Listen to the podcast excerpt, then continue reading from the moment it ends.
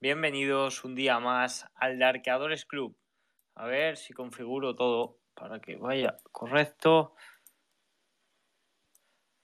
Vale, hola, muy buenas, creo que ya está todo de forma correcta. Bienvenidos un día más al Darkeadores Club.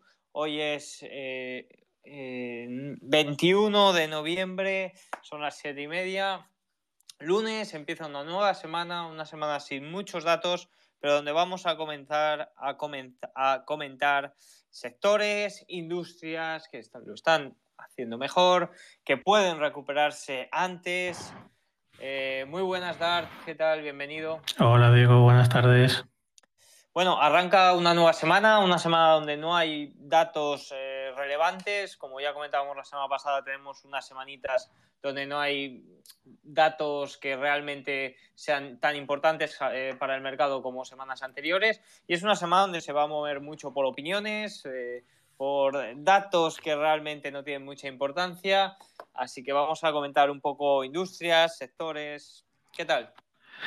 Pues como ya veníamos anticipando dentro de la comunidad de arcadores eh, este, esta última semana y en el informe semanal que preparamos los fines de semana para que lo escuchen el domingo, eh, estamos gastando tiempo.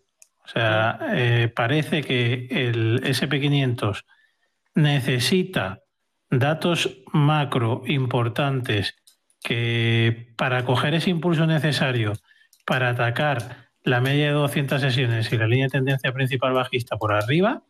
Y por la parte de abajo está teniendo un soporte importante, primero eh, en los 3.940 y luego en los 3.910, que es a, donde se situó el jueves pasado.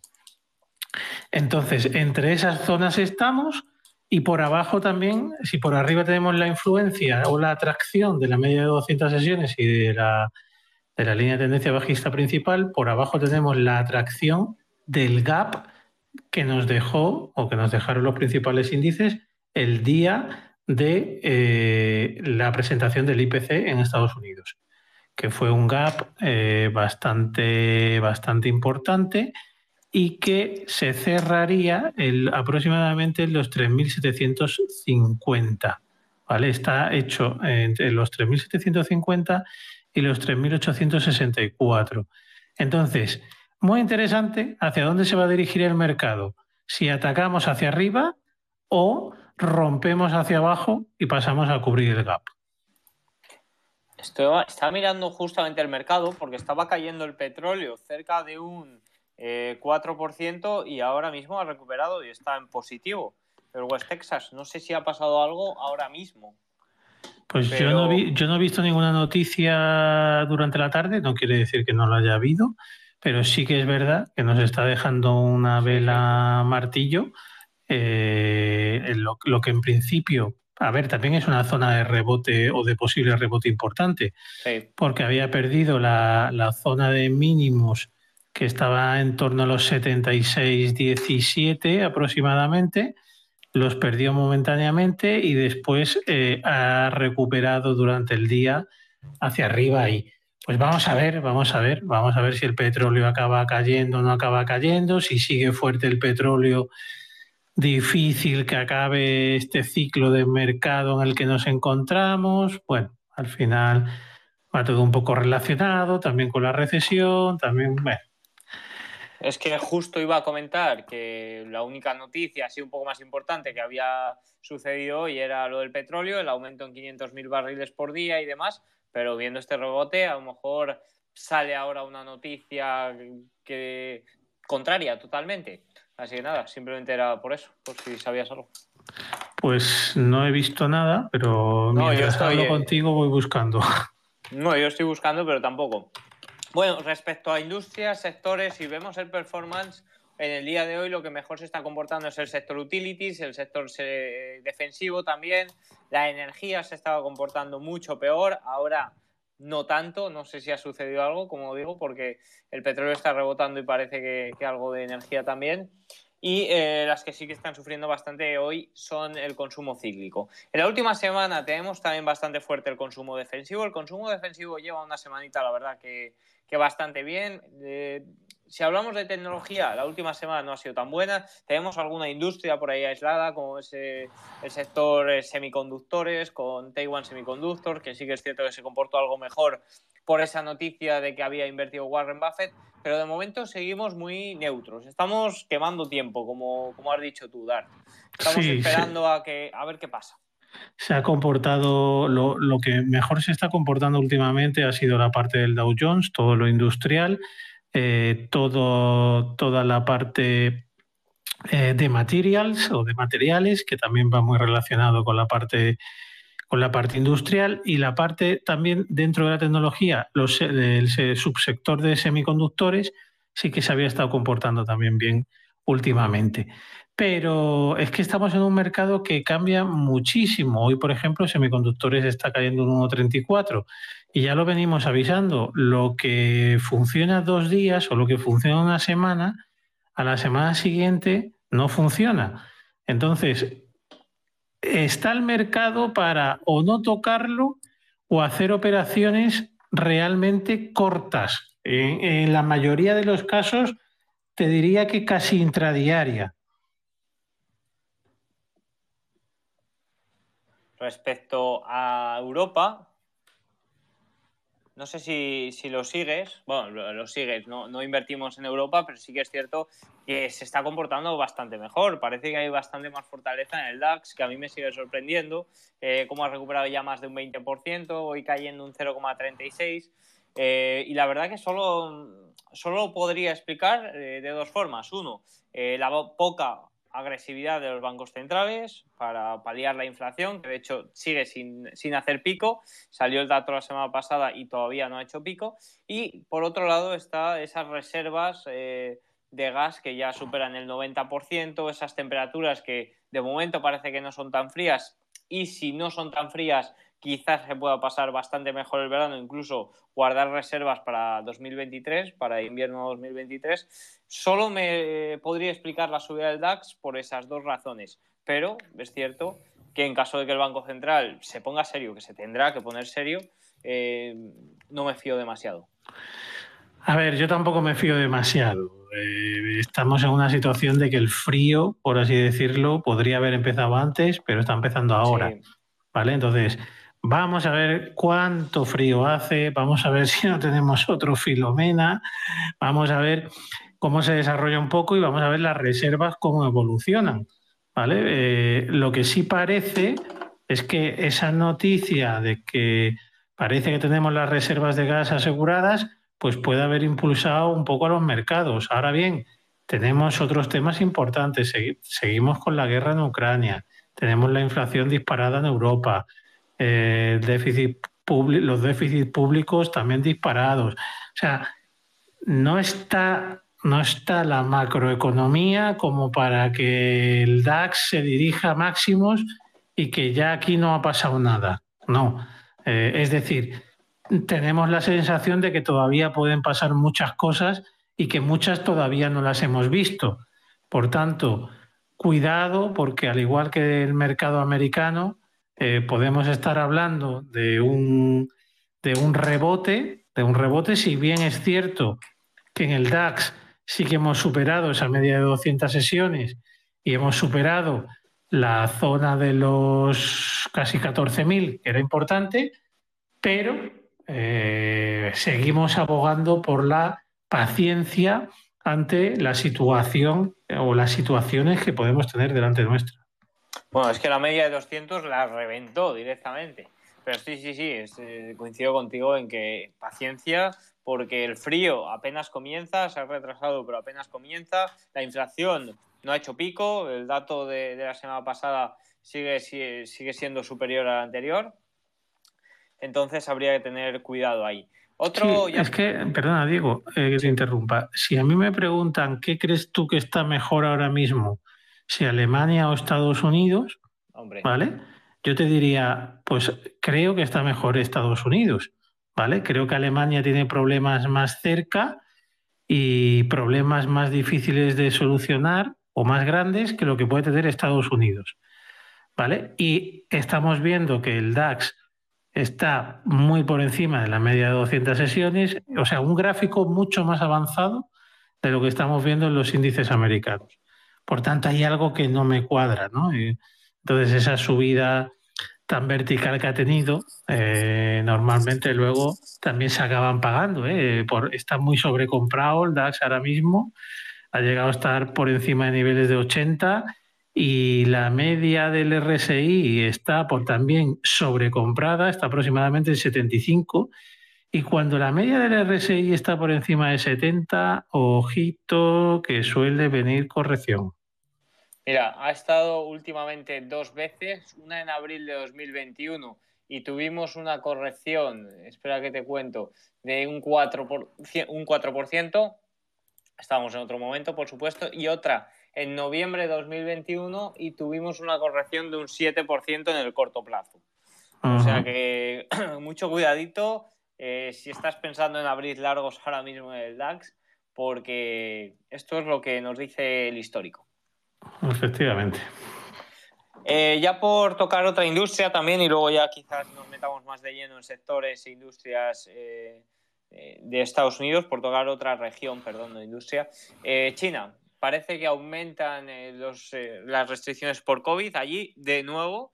debe de haber una cepa porque por aquí por España también conozco varios afectados.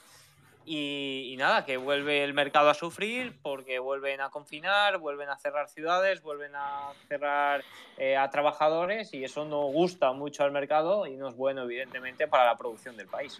Sí, es que allí son mucho más restrictivos con el tema del COVID. Eh, no quiere decir que tengan una epidemia de COVID eh, increíble, pero sí que cada vez que detectan un caso son capaces de cerrar una ciudad. ¿vale? Entera. Entonces, eh, pues sí que ha habido casos recientemente y de pasar a unas posibles noticias que nos venían a decir que la política de COVID cero se iba a acabar y que iba a beneficiar también al crudo por toda esa vuelta a la actividad de la industria eh, china, pues hemos pasado en pocos días a, ojito, volvemos a apretarnos el cinturón, volvemos a política de COVID cero y el crudo a sufrir porque se vuelve vuelve a vislumbrar que no va a haber ese aumento de la demanda propio de la vuelta a la, a la actividad normal de, del mercado chino. Si vamos por, bueno, también quería, quería mencionar el VIX porque el VIX está a punto de hacer mínimos desde, bueno, hizo mínimos el viernes 11 de noviembre, pero no se hacía desde septiembre de 2022. Estamos prácticamente en mínimos desde septiembre de 2022.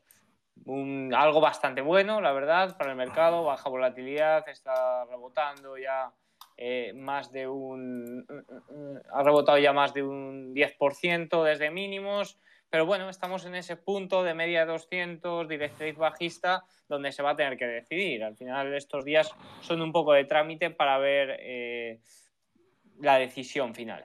Sí, estamos en una zona que un poquito más abajo, en la zona de 21, eh, podría darse un, rebote, ¿vale? Un rebote o un nuevo tramo, un nuevo tramo al alza que le pudiera llevar otra vez a las zonas treinta y tantos. Eso correspondería con el fin del rebote que estamos viendo ahora mismo en los mercados. ¿Vale? Ya de perder esa zona de los 21, sí que nos indicaría que algo pudiera estar cambiando. Y yo creo que esa, e, e, ese dato, ese punto, lo alcanzaríamos solo en caso de ser capaces de atacarla a la media de 200 sesiones y a la línea de tendencia bajista principal de forma satisfactoria.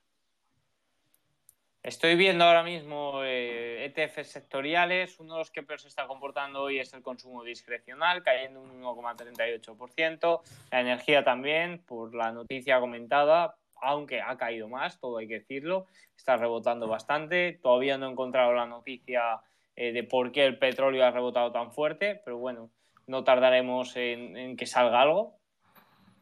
Y el que mejor se está comportando en este momento es el sector industrial, que sí que es cierto que lleva prácticamente en un rango lateral, ha rebotado bastante bien desde octubre, desde los mínimos. También está comportándose bastante bien el sector salud, que también es uno de los que menos se ha visto afectado.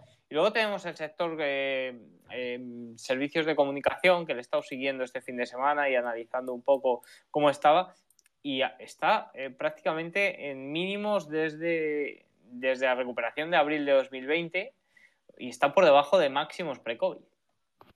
Sí, es que no todos los sectores se comportan de la misma manera y cada ciclo económico, eh, luego dentro de cada ciclo económico los sectores, eh, cada uno tiene su momento. Ni todos empiezan a funcionar al principio, ni todos empiezan a funcionar al final. Hay algunos que son de, la parte retrasada del ciclo, como puede ser la energía, hay otros que son los eh, los precoces, que es el growth, y, bueno, pues en este caso ahora mismo a ese sector le está, le está tocando pues pasar unos malos momentos, ¿no? Pues eh, todo llegará otra vez, eh, sí que, como siempre venimos diciendo, nos gustaría ver al sector energético entrar en una fase 4 de mercado para que pudiéramos mm, ir circulando por la, por la senda habitual, ¿no? que es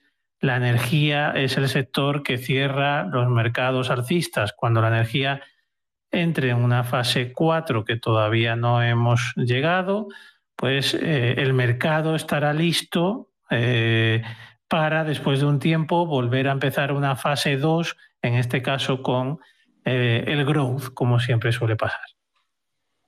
Y luego también, si por tocar también otro, otro aspecto del mercado, que son las criptos, que no hay noticia positiva, hoy se deja un 1,82 eh, de nuevo el Bitcoin, por debajo de los 16.000 ahora mismo, y por el momento eh, la falta de confianza es algo eh, que está sobre la mesa, lo que ha pasado con FTX es algo muy grave, lo comentaba en el artículo mío de este fin de que, hay dos opciones, o seguir em, sin regulación y sobre todo con el Bitcoin fomentando el not your coins, eh, eh, not your case, not your coins, que no tienes, si no tienes la llave no tienes tus monedas, o apostar por una regulación y eh, trabajar en una creación de unas finanzas centralizadas 2.0 donde la tecnología blockchain pues impulse las finanzas tradicionales. Sí, a mí eso de la no tienes o sea, tienes las llaves, tienes tus monedas y demás, eh, me parece correcto, pero al final eh, cuando, cuando se produce, si tú tienes tus propias monedas, estás expuesto a la, a la caída normal del mercado porque pase cualquier otra cosa. Entonces, el, tener tus monedas, lo único que te da seguridad es de, eh, que las tienes, pero no de cuánto valen, ¿vale? Esas monedas.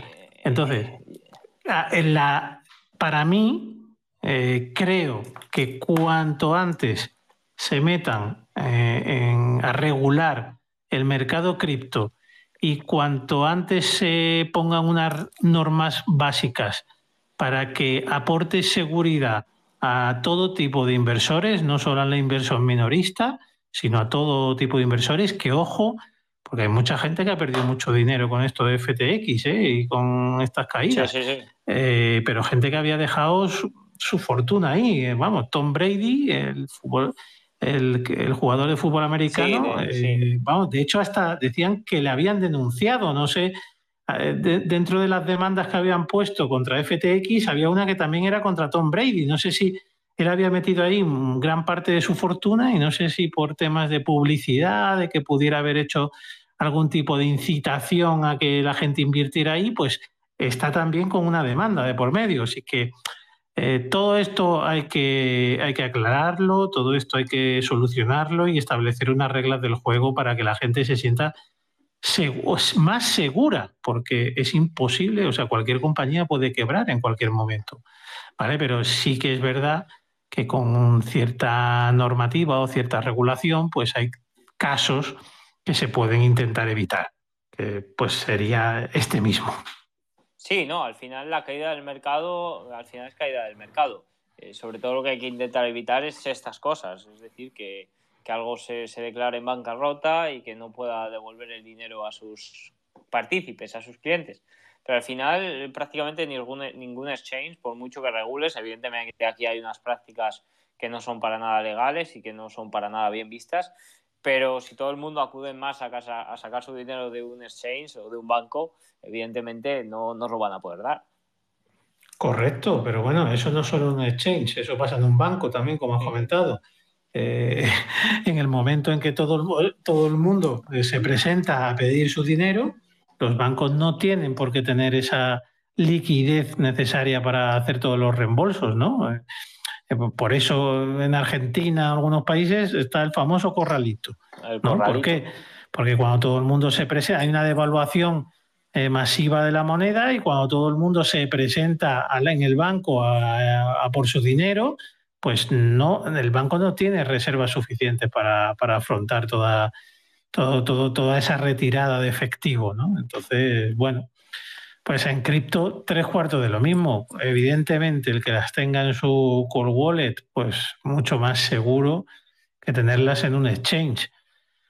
Eso, eso es así y, bueno, eh, es que a mí la, la ética de, de, muchos, de muchos exchange criptos o de muchos intervinientes en este mercado eh, parece que deja un poco que desear, ¿no? O sea, mm, eh, han montado su propio broker o su propio fondo de inversión que invertían directamente solo en criptomonedas, cuando las criptomonedas son de lo más volátil que hay en el mercado, y por tanto, con estas bajadas que hemos tenido en un mercado bajista, todos esos fondos o instrumentos que habían montado se han ido al garete, eh, necesitan liquidez y, la liquidez la han ido eh, prestándosela a ellos mismos desde los depósitos que habían realizado los clientes. Es que es un poco chamusquero todo.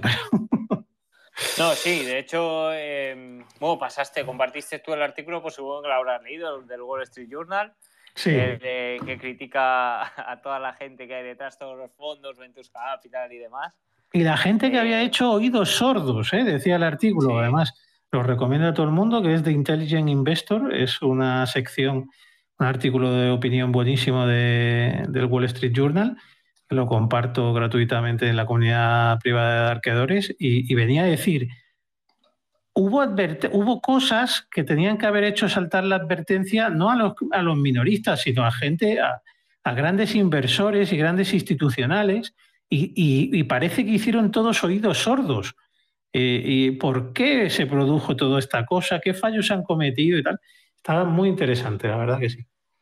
Sí, sí, la verdad que es un artículo bastante, bastante bueno. Ya por último, una reflexión que es que lo de eh, not your case, not your coin, se puede, funciona, pero funciona simplemente con el Bitcoin. Eh, a la hora que te pones a trabajar con finanzas descentralizadas, con DeFi, con interés y demás, ahí no realmente no funciona tanto y ahí sí que debería de haber una regulación, que lo dice el artículo también, que es la filosofía de, la creación del Bitcoin, que es eh, el Bitcoin, no es todo lo que viene detrás, porque al final vuelves a implantar la confianza, que es prácticamente lo que se quería evitar con el Bitcoin. Es que ese artículo la verdad es que es bastante, bastante bueno. Así que nada, vamos a ver, vamos a ver si vuelve un poco la confianza, si se esclarece todo esto. Yo creo que todavía quedan noticias por salir y que hay mucho tema que aclarar. Todo esto acabará en los juzgados allí en Estados Unidos y vamos a ver cómo se va desarrollando y, si hay más actores implicados. Bueno, yo creo que estamos en los inicios, ¿no? De, estamos viendo la punta del iceberg eh, pero por debajo puede haber muchas más cosas que, irán saliendo. Y bueno, ahora mismo pues yo recomendaría que nadie tuviera ninguna prisa en cazar un suelo del mercado en el mundo cripto ni nada de eso. Habrá tiempo, habrá tiempo para, para todo ese tipo de cosas cuando la situación mejore, si hay cierta regulación y, y también la confianza vuelve al mercado. Bueno, pues yo creo que poco más hay que comentar en el día de hoy. Ha sido una charla bastante completa. Espero que os haya gustado a todos los oyentes. Dime. Por cierto, una cosita, vamos a recordarlo. Eh, todo el que esté interesado en formar parte de la comunidad de arqueadores, eh, vamos a hacer una oferta de para probar el servicio eh, Darth Friday, le llamamos, no, no Black Friday, sino Darth. Vale, entonces todo el mundo, el que quiera recibir esa oferta, eh, tiene que estar apuntado a la newsletter, ¿vale? Así que la página web de Darkadores, pestaña newsletter, que metan ahí en la dirección y que le, y les mandaremos por email la, oferta eh, durante esta semana para que eh, puedan probar el servicio. Así que nada, animaros y, probarlo. Pues ahí lo tenéis. Así que nada, también recibiréis los enlaces e ideas de, los podcasts. efectivamente. Sí, sí, eso es un, añadido eh, al servicio normal de la newsletter que mandamos los enlaces a todos estos Darkadores Club que hacemos y hacemos también en la newsletter, resumimos de forma escrita lo que eh, contamos aquí por las tardes. Bueno, pues poco más. Espero que os haya gustado a todos y nos vemos el miércoles. Un saludo. Chao.